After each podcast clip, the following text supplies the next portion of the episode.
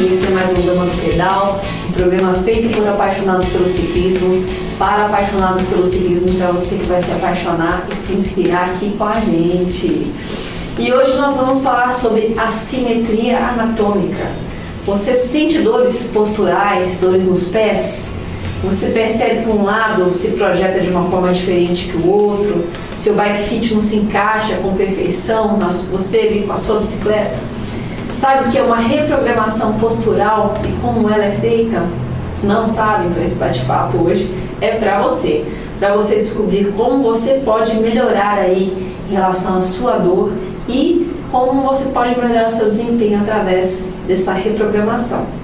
E para falar sobre tudo isso e muito mais, ele é fisioterapeuta e proprietário da CFE Fisio Esportes, trabalha na Move Palmilhas e é um apaixonado pelo movimento humano.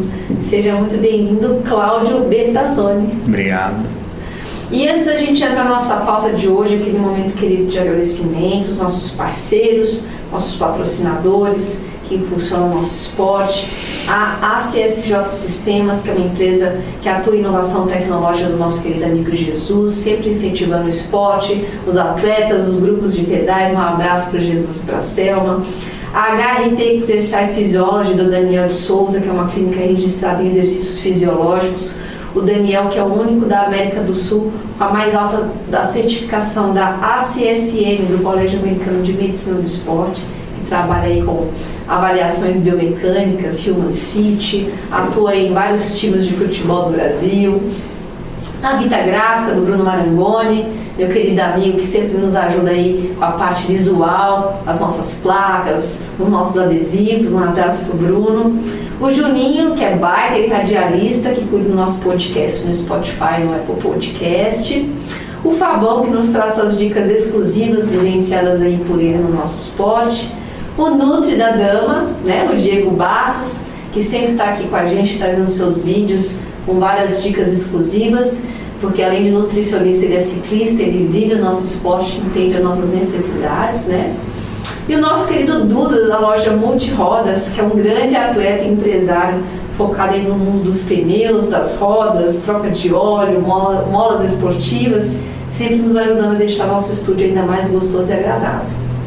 E para você que é novo no nosso canal, se inscreva, curta nossos vídeos, envie para os seus grupos de pedais, para os seus amigos. Vamos levar informação de qualidade para inspirar ainda mais pessoas, ok? Agora sim a gente vai começar com o nosso convidado. Cláudio, vamos lá. Você se coloca como apaixonado pelo movimento humano, né? Como é que isso começou? Quando é que esse mundo começou a te fascinar, o esporte? É, na verdade, sim. Quando lá no, colégio ainda, né, é, a gente começa a procurar o que, que a gente quer fazer da vida, né? E nesse período, num momento de, de reflexão, falei, poxa, a coisa que eu mais gosto de fazer é esporte. E, e, sempre gostei de cuidar de pessoas, né? Então foi aí que foi surgindo. Eu aliei que profissão que eu poderia trabalhar, que eu conseguiria aliar o esporte né, e ao cuidado. E aí eu descobri a fisioterapia e foi onde eu comecei a desenvolver toda essa paixão pela, pelo movimento humano. É muito. É, é apaixonante, né? É se conseguir conectar duas coisas que nos inspiram a gente faz com muito prazer, né? E fazendo um adendo aqui, né, hoje a gente vai falar um pouquinho sobre essa questão anatômica, mas o Cláudio ele tem uma um, é, a CFE, né, que é trabalha com fisioterapia, parte esportiva, pilates, e eu fiz o meu pré-parto lá, né? Me preparei lá para porque eu queria ter o parto normal e foi uma descoberta, né? E um dia, daqui uns dias, o Claudinho falar só sobre pilates pra gente, falar um pouquinho desse mundo que também é um mundo incrível, como eu melhorei meu desempenho físico e ganhei massa muscular na gravidez. É, o pilates é incrível, realmente. Ele trabalha o corpo de uma forma muito completa e a gente consegue trabalhar as diferentes especialidades, especificidades de cada esporte dentro dele. E ali você vai descobrindo mais ainda sobre né, esse movimento humano, né? Tanto o movimento que leva a pessoa lá e o movimento que ela é capaz de extrair do corpo dela. Isso. Falando um pouquinho desse mundo das assimetrias anatômicas, assim, você geralmente uma, uma pessoa que tem uma assimetria, ela é mais genética ou essa simetria pode ser adquirida também com o passar do tempo? Ela pode ser genética, tá? Pode passar de geração para geração, dependendo de qual for. Ela pode ser adquirida é, por um por acidente ou até por um no caso das palmilhas por um calçado errado ou uma dor ela pode pode ser ocasionada também por esses motivos tá então tanto, tanto é, hereditário quanto ocasionado por algum algum fator externo geralmente é algo que é, acontece a nível ortopédico osso e depois a gente tem a mudança do padrão muscular e da articulação ou não eu posso ter o, a parte óssea, né, estrutura correta, simétrica e ter é, a parte de tecido diferenciado. Então, é, a gente vai entrar naquela quem inventou a roda, né? Ou quem veio primeiro, o ovo ou a galinha. É, na verdade é um conjunto de fatores. A gente não sabe o que vem primeiro, tá? É, dentro do, do universo das palmilhas que eu trabalho, a gente trabalha, a gente tem uma certeza só. As assimetrias elas podem ter origem nos olhos ou nos pés.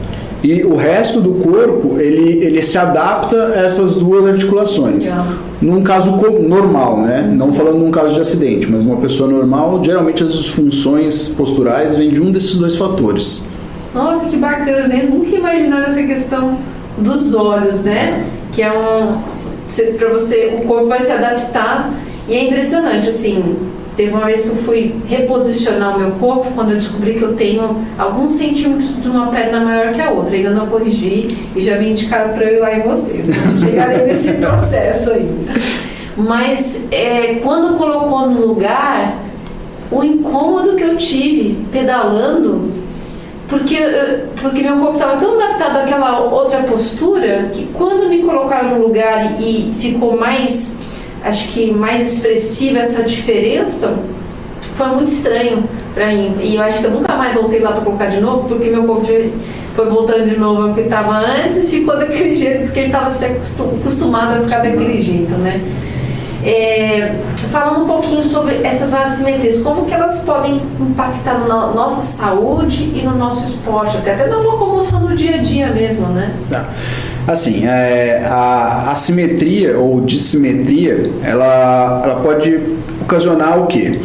É, quando você, você, mas vamos imaginar o seguinte, você está em pé, tá? Uma perna sua é maior do que a outra.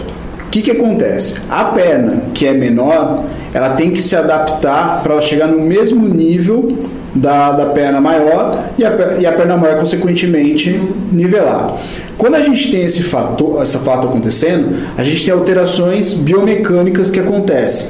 Por exemplo, é, o que é muito comum a gente ver, quando tem uma dissimetria de, de membros, uma assimetria de membros, a gente vê o quê? Que a pelve da pessoa faz uma rotação geralmente ela faz uma rotação anterior, tá? que é acompanhada de uma rotação do fêmur interna, que é acompanhada de uma rotação in, in, é, medial da tíbia, que leva a uma pronação do pé. Essa é a característica mais comum que a gente encontra no, na, na simetria entre membros. Uhum. E tudo isso, se a gente, então a gente falou do quadril para baixo, né? Se a gente pensar tudo isso acontecendo, imagina a consequência disso na coluna. Né? Porque a gente tem toda uma, uma estrutura rodando internamente seu corpo, né? e consequentemente a sua lombar ali, que é geralmente a região mais afetada no ciclista, tá também numa, num ponto de estresse. Você foi explicando, eu fui vendo exatamente o movimento que eu sinto no meu quadril. E parece quando você tem um fator emocional mais forte, aí parece que o negócio, quando pinça assim, você precisa de alguém para reposicionar. Pra ajustar, né? é. Que você falou, você falou que uma vez você, se, você fez um trabalho de reposicionamento, provavelmente deve ter feito com um osteopata, Isso. né? E aí a hora que você foi pro pedal, você sentiu todo, todo o sistema é, fora de, de conexão, né? Como se não tivesse muito bem, as engrenagens estavam meio fora do lugar. Dificuldade de pedalar. Isso, então. Porque assim, é, você tem que, a gente tem que pensar o seguinte, imagina que você passa 23 horas, né? tirando a parte de sono, você fica lá 20 horas numa posição de rotação. Semana, é verdade. Né? E aí, de repente, você re, se reposiciona. Né? Você imagina, todo o teu corpo está adaptado para aquelas outras 20 horas, 20 horas que você está tá em torção. Então, assim, é, o ideal nesse caso é um trabalho progressivo. Tem que estar tá fazendo sempre uma progressão. Fez, depois faz de novo, faz de novo, para que o corpo vá acostumando. E no seu caso, que nem você citou, se você já tem uma dissimetria, né, uma simetria do, do, dos membros, é, vindo para o mundo da palmilha, você imagina, você fez a correção ali no osteopata, ficou alinhado, tudo certinho, e você vai começa a andar, começa a pedalar. Toda aquela rotação, se você não tiver um suporte que, que compense esse movimento, vai, vai voltando à origem. Uhum. Né? Por isso que é importante você fazer uma, uma palmilha nesse caso, para que você consiga não retornar ao ponto inicial. Aí quando você voltar no osteopata, ele não precisa mais te ajustar tanto, vai ajustar um pouquinho menos. A próxima vez, um pouquinho menos, um pouquinho menos, até que você vai ficar alinhado 100%. É, até mandar um abraço pro Valentim. Né, temos excelentes osteopatas aqui, fisioterapeutas incríveis, o Luciano da Urba Físio mas o Valentim, nas horas que eu tive as emergências, sempre nos socorreu, me socorreu e é incrível. E é um grande ciclista também. Um beijão pro Valentim, para a turma lá do Cobra Cam.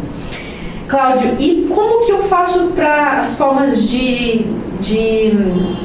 Quais sinais clínicos que eu tenho quando eu tenho realmente essas, essa dissimetria que você falou, essa simetria? Que que é, como que eu identifico isso e quais são as formas de diagnóstico que você utiliza para comprovar? Tá. Assim, é, a gente tem que sempre pensar na, na questão postural é, pessoas comuns e atletas, tá? Quando a gente pensa em pessoas comuns, é, a gente tem que avaliar se, se mesmo achando uma, uma, uma simetria ali, alguma, alguma alteração, será que vale a pena intervir nessa pessoa antes dela sentir alguma dor ou não? Por quê? Tem muitas pessoas que se adaptam muito bem a uma alteração de diferença de membros, por exemplo, ou a um pé pronado, ou a um pé supinado, e que nunca vão sentir dor na vida. Será que vale a pena a gente intervir nessa pessoa antes dela sentir alguma coisa? É sempre uma questão da, da ciência aí que a gente põe. Quando a gente parte para o mundo já de um, de um atleta ou de um esportista, né, é, a gente tem que olhar com um pouco mais de critério. Será que vale também a pena prevenir? Ou se eu fizer uma alteração é, biomecânica nesse indivíduo, ele vai ter algum tipo de benefício a mais? Ou eu vou alterar? Existem casos de, de, de atletas, né? não com a palmilha, mas é, que perdem rendimento quando você corrige. Uhum. Né? Então tem, tem, tem que ser uma análise muito, muito criteriosa. É, mas é sempre, é sempre importante a gente ver. Eu, eu li uns estudos recentemente é, que estavam falando justamente do, da correção da pisada do pé do, do ciclista, né? Que quando você consegue corrigir o pé do ciclista, você aumenta, diminui a, o desgaste é, cardiorrespiratório dele e consegue melhorar a potência muscular desse cara. Olha só. Né? Só com uma correção, que às vezes a gente está falando aí de uma correção de 2 graus, 1 um grau e meio, 2 graus no pé, principalmente a, a, principal característica que a gente vê que é o pé pronado, né? Uhum. Então, 1, um, 2 graus que a gente corrige, a gente consegue às vezes melhorar o desempenho desse indivíduo no esporte dele. É, e também pensar que a longo prazo, né, por mais que ele possa ter uma, uma perda de rendimento inicial, mas o que isso pode gerar de lesão no futuro também, se ele não corrigir, né? Vai diminuir o tempo de vida útil desse atleta também, né? Como atleta. Então, a gente, é o que você tem que colocar na balança as duas coisas. Uma coisa que me ocorre muito é o formigamento, né? Eu tenho muitos formigamentos depois de algumas horas. Eu realmente eu tenho que passar em você. Agora eu não tenho mais dúvida. Mas assim, o formigamento pode ser um, um um sinal de, de que existe alguma uma falha nesse processo ou, ou alguma dissimetria? Então, a, o formigamento, principalmente no, no, no, ciclista, ele acontece no meio do pé para frente, mas principalmente na parte do, dos dedos, né, na almofadinha do pé que irradia para os dedos. Ele acontece por quê? É, principalmente porque nessa região a gente tem os nervos que passam, que são os nervos dos dedos. E quando você tem o clipe do pedal, mais a sapatilha que é dura, e pedala por muito tempo, você faz a força justamente nesse ponto. Tá? E isso pode levar a uma compressão desse nervo, que pode levar a uma inflamação leva ao espessamento dele, que aí faz a, o formigamento acontecer. Né? No pedal, os principais pontos de apoio do atleta, depende se tiver uma pisada normal, né, é no primeiro dedo, né, que é o hálux, e no último. Né? Mas aí você tem essa, essa inflamação que você causa nos nervos que você pode que leva ao formigamento. Sim, é importantíssimo correção. Aí a gente pode corrigir, lógico que precisa de uma avaliação, mas a gente pode corrigir às vezes fazendo só um, uma almofadinha ali para ele, né, que a gente chama um uma barrinha bem fofinha ou a gente tem que intervir com uma barra um pouco anterior para aliviar o peso ali do a descarga de peso no pedal tem que avaliar, mas está correlacionado a isso, essa compressão do nervo que passa entre os dedos do pé. Dá para individualizar, então, assim, uma forma de. Sim. Qual a forma que você vai criar ali para cada um? Sim. Assim, tanto para ciclista, corredor, qualquer esportista ou pessoa normal, a palmilha nunca pode ser genérica. Uhum. Né? Ela tem que ser, sempre ser uma palmilha baseada em, no, que o, no que o atleta está sentindo. Tá. Né? Então, e nas disfunções que ele tem. Não é que todo, todo ciclista vai ter um pé pronado. Uhum. E se ele tem um pé pronado, ele tem outro pé pronado também? Será que o outro pé dele não é supinado? Uhum. Né? O joelho dele é, de uma perna ele tá tá para dentro, mas no outro pode estar tá para fora. É, às vezes você bate, acontece comigo, uma perna às vezes bate no quadro, a outra não bate. e às vezes tá, que tá tudo precisando realmente arrumar. Você falou do, do, tem três tipos de pisadas, né? A supinada, a pronada e a neutra. Isso. Existe uma que é correta ou todas elas são, ou, ou, a gente tem que às vezes intervir em uma ou em outra? Como que funciona isso? Falar de pé, a gente tem que falar de algumas, alguns critérios do pé. Primeiro a gente tem que pensar o seguinte, o pé, quando a gente olha ele por trás, tá? A gente tem que ver se ele tem um tornozelo valgo, tá? Que é o tornozelo para dentro. Se a gente traçar uma linha, né? A gente vai ver que é um, é um essa linha é um V tá. é, com ângulo fechado para fora, né? Ele é neutra quando ela é alinhada e varo quando ela é ao contrário. Depois disso a gente vai para o tipo de pé, tá? E o tornozelo não necessariamente interfere no tipo de pé, no tipo de pisada que você vai ter. Você pode ter um tornozelo valgo com uma pisada supinada. É raro, mas pode acontecer. E vice-versa. E daí, então a gente vai tornozelo, que é a primeira coisa que a gente avalia, tá? Que a gente está vendo a partir do pé que a gente chama de retropé. Depois a gente vai um pouquinho mais para frente, que é o médio pé. E aí a gente vai ver se, se a pessoa tem uma pisada pronada ou supinada. Né? A pisada pronada é, na verdade, na verdade, a pisada pronada é quando ele tem um desabamento do arco plantar para dentro. Hum. Supinada é quando ele tem o arco plantar mais cavo. Sim. Né? E aí a gente tem essa pisada pronada. Todo mundo vai olhar seu pé hoje depois desse Você tem várias combinações, né? Sim, sim. O pé, o pé é um sistema muito complexo. Uhum. Né? É, parece que ele é simples ali a hora que a gente olha, né? Mas a gente tem inúmeros ossos no pé, a gente tem é, ação de vários ligamentos. Se eu não me engano, o pé é, é a parte do corpo onde a gente tem mais tem ligamento. É, inclusive na medicina chinesa, onde tem vários né, eles colocam o corpo inteiro ali dentro do pé, né, como sendo um microcolo do corpo todo. O corpo né? todo. E, então, assim, é, e aí a gente tem que avaliar ainda o paciente. Então a gente pensou só em uma posição estática. A gente tem que pensar o, o, no indivíduo em movimento. Como que isso tudo se comporta? Porque às vezes estaticamente você tem uma pisada, um, um tornozelo valgo, e a hora que você vai para o dinâmico, que é numa caminhada, numa corrida, ou até num pedal, esse pé vai para um varo. Entendi. Então a gente tem que analisar tudo, todo esse conceito quando a gente fala de pé. Pé não é, não é uma coisa tão simples, né? Ele é. tem vários movimentos. Inclusive é o nosso ponto de conexão com a terra, né? É, tem, tem muitos fatores aí, né? É o nosso ponto de estabilidade. E às vezes acaba que, né, o que você falou, né? Parado, estático, eu tenho uma, uma conformação, às vezes dinâmica, acaba compensando e o movimento muda mesmo, né? E eu, eu vi no. Eu entrei, dei uma fuçadinha lá no Instagram, né? E eu vi que tem um, é um aparelho que a gente consegue é, fazer uma avaliação. Isso, a gente tem lá na, na clínica, a gente tem o baropodômetro. Isso, esse né? aí mesmo. Que é um equipamento digital para avaliar a pisada de forma digital. Uhum. A gente consegue avaliar tanto de forma estática como de forma dinâmica o indivíduo. É, então ele dá pra gente a, o tipo de pisada, se é pronada, se é supinada, se ele tem o pé plano, se ele tem um pé cavo. Só o tornozelo que ele não dá, mas aí a gente faz uma avaliação visual disso. Né?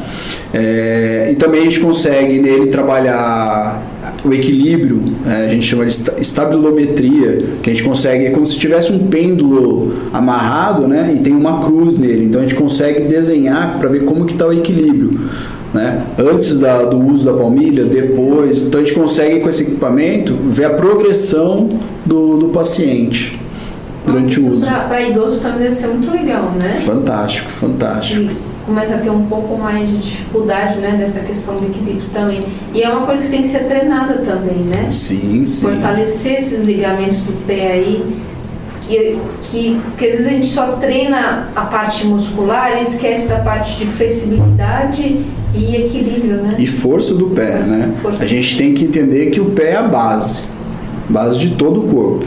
né? E ele é renegado, ninguém cuida do pé. Ele é só chega, põe o calçado, põe a sapatilha, faz o que tem que fazer e, e vai, vai embora. Vai pra academia, faz braço, Deixa faz perna, faz costas sapato e larga ele lá. Isso. E além de tudo, o sapato inibe todos esses músculos de trabalhar, né? Porque ele é bem justinho e ele é feito para estabilizar o resto do corpo. Então, assim, é muito importante olhar para o pé, é, treinar o pé, equilíbrio, força, é muito importante. Só o treino de força do pé já é capaz de corrigir uma série de problemas que a gente tem, às vezes até melhor do que a palmilha. Que legal. E, e você estava falando do sapato, né? Que ele acaba prevenindo. É importante andar bastante descalço também para poder fortalecer essas estruturas que tem ali? Sempre bom. Quanto mais instável for o solo, melhor ainda. Tanto que assim, para criança, né, a gente sempre recomenda para a mãe, criança até 8 anos, deixa o filho descalço, deixa ele andar na grama, deixa ele andar na, na areia. Quanto mais ele fizer isso, mais, mais- melhor vai ser a formação do pé dele. Mais estímulo tá dando. Mais né? estímulo. Diferente. Que bacana. A gente. Nossa, eu nunca imagina- imaginaria que tinha tanta coisa sobre pé, assim. Falando um pouquinho até de calo, né? A gente sabe que o calo, a calosidade é por causa de um atrito exagerado naquela região, provavelmente seja a região de maior apoio, né? E tem muita gente que, que vai e tira esses calos, né? E eu, eu nunca tive esse, essa visão, porque eu falei, não, tá me protegendo de alguma coisa, né? O calo me dá. Que tipo de informação que o calo pode me dar? E se é interessante a gente fazer essa remoção ou não? O calo, na verdade, ele é uma defesa do corpo a uma ação é, que ele está sofrendo. né? né? Então, assim, geralmente ele aparece em pontos de hiperpressão, quando você apoia muito essa região. né? E conforme você vai apoiando e não vai tratando, isso vai criando uma pele grossa, que por fora ela é grossa e por dentro também. E ela começa a machucar a pele, cada, o tecido mole, cada vez mais. Então, assim, o que, que é importante? Descobrir a causa dessa hiperpressão, que aí a gente entra nos fatores de, de- do corpo, né, de, de posicionamento, biomecânica. É interessante se você descobrir o porquê, né? E tratar essa, essa, esse problema biomecânico, aí sim é interessante você também fazer um trabalho com uma podóloga em cima do calo. É, porque não adianta nada você ir na podóloga, tira o calo, mas você não tirou o problema. Você só trabalha, só, só solucionou o problema no momento, mas ele vai voltar. É, eu estava pensando aqui, né? A gente usa. Tem vários. Várias formas de. Tem vários modelos de sapatilha hoje no mercado, né? De bike. Tem de carbono, tem. Eu não sei exatamente os nomes dos, do, do, do que é usado, né? Mas para para ter uma, um melhor cuidado, é nem pensando agora em performance, mas um melhor cuidado para o meu pé. O ideal é que sejam sapatilhas mais duras, que criam uma estabilidade maior ao pedalar, ou de repente que tem uma, um pouco mais de movimentação, pensando a nível de saúde?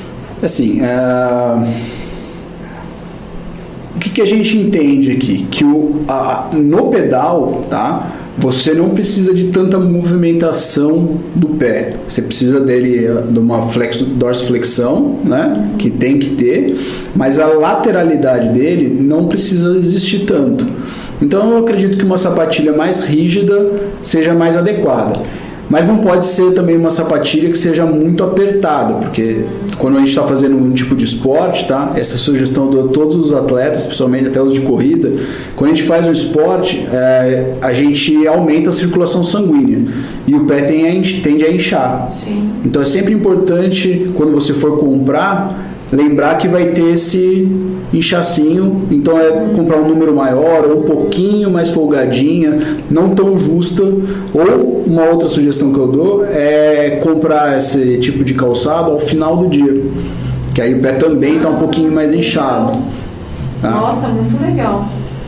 É uma dica, hein? Você que vai comprar seu tênis, sua sapatilha, vai lá no final do dia fazer o teste. Qual é a melhor opção para você, né? É. Porque Todo, nossa, e, e, às vezes a gente não tem esse conhecimento, e eu já passei por isso, não vou falar com a loja, mas só tinha uma, um número lá para eu comprar. Aí a pessoa disse, assim, não, compra, era um número menor. Não, todo mundo leva um número menor para ficar bem, bem apertado. bem apertado, assim, te dar mais segurança. Resumindo, né? Não consegui usar o negócio, né? Passou um tempo, eu tive que doar, porque ficou muito apertado mesmo, né? E todo mundo acho que pedala sente, né? Que às vezes você sai com a sapatilha bem apertadinha, principalmente dia de frio, né? Aí daqui a pouco você começa, eu mesmo, passo um pouquinho, eu já vou dar uma soltadinha, assim, que ela já começa já a. Já começa a agarrar. Você sai de manhã, tá tudo, né? É. Vaso com vasoconstrição. E, e aí a gente fazendo aí voltando um pouquinho no que a gente falou daquele formigamento no pé, né? É, também pode ser causado formigamento por uma compressão excessiva dos dedos, tá? A gente vai cair no mesmo fator. Você vai comprimir os nervos que estão lá. Então tudo que é muito rígido e muito apertado, a gente pode ter o reflexo de, desse formigamento nos pés. Cláudio, eu queria agradecer muito a sua vinda aqui para falar sobre dores, sobre pé, que acho que da, partir de hoje a gente vai olhar para o pé, para o nosso pé de uma forma diferente, cuidar com mais carinho. Queria que você desse alguma dica desse cuidado com o pé e também é, falasse um pouquinho da palmilha, da, né, do como que a gente, qual, do que ela é feita e como que a gente pode te encontrar para poder fazer essas avaliações. Tá. É, assim, eu queria deixar um, uma, uma, informação é, da seguinte forma.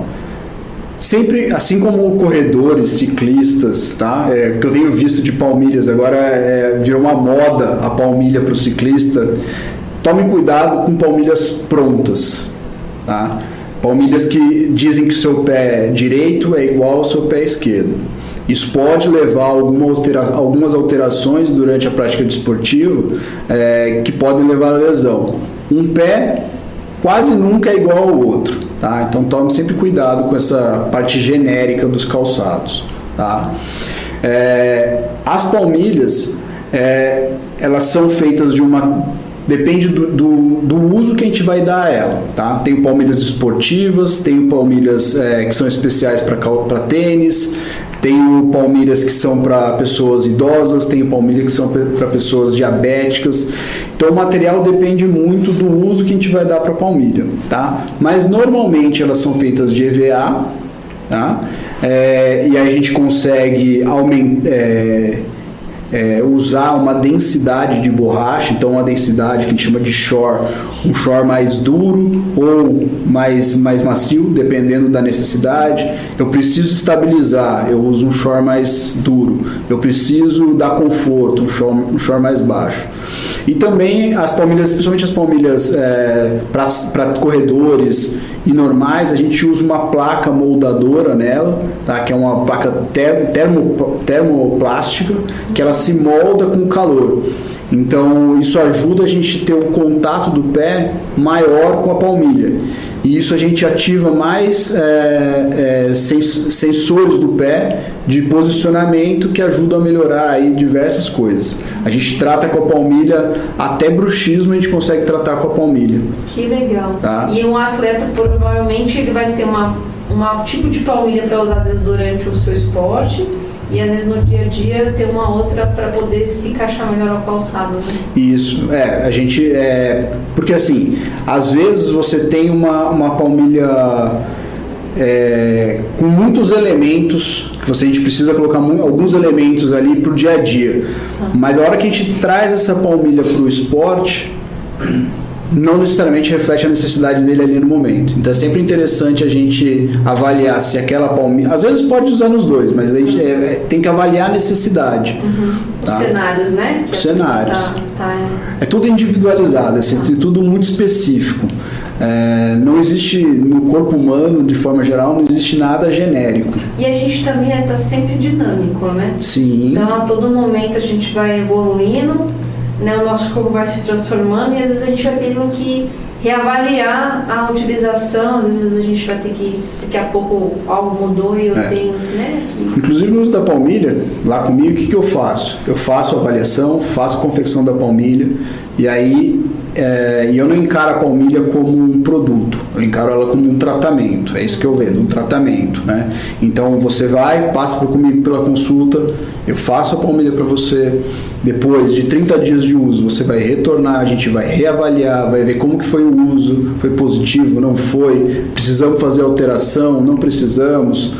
Depois disso, foi para casa, tá tudo bem? Três meses depois você volta, a gente vai reavaliar de novo, justamente pelo esse dinamismo do corpo. Né? Às vezes, quando eu te avalio, eu vejo uma necessidade, né? ponho o elemento para correção, daqui três meses esse elemento não faz mais sentido, já corrigiu o que precisava. Então a gente precisa alterar a palmilha ou às vezes até mesmo tirar.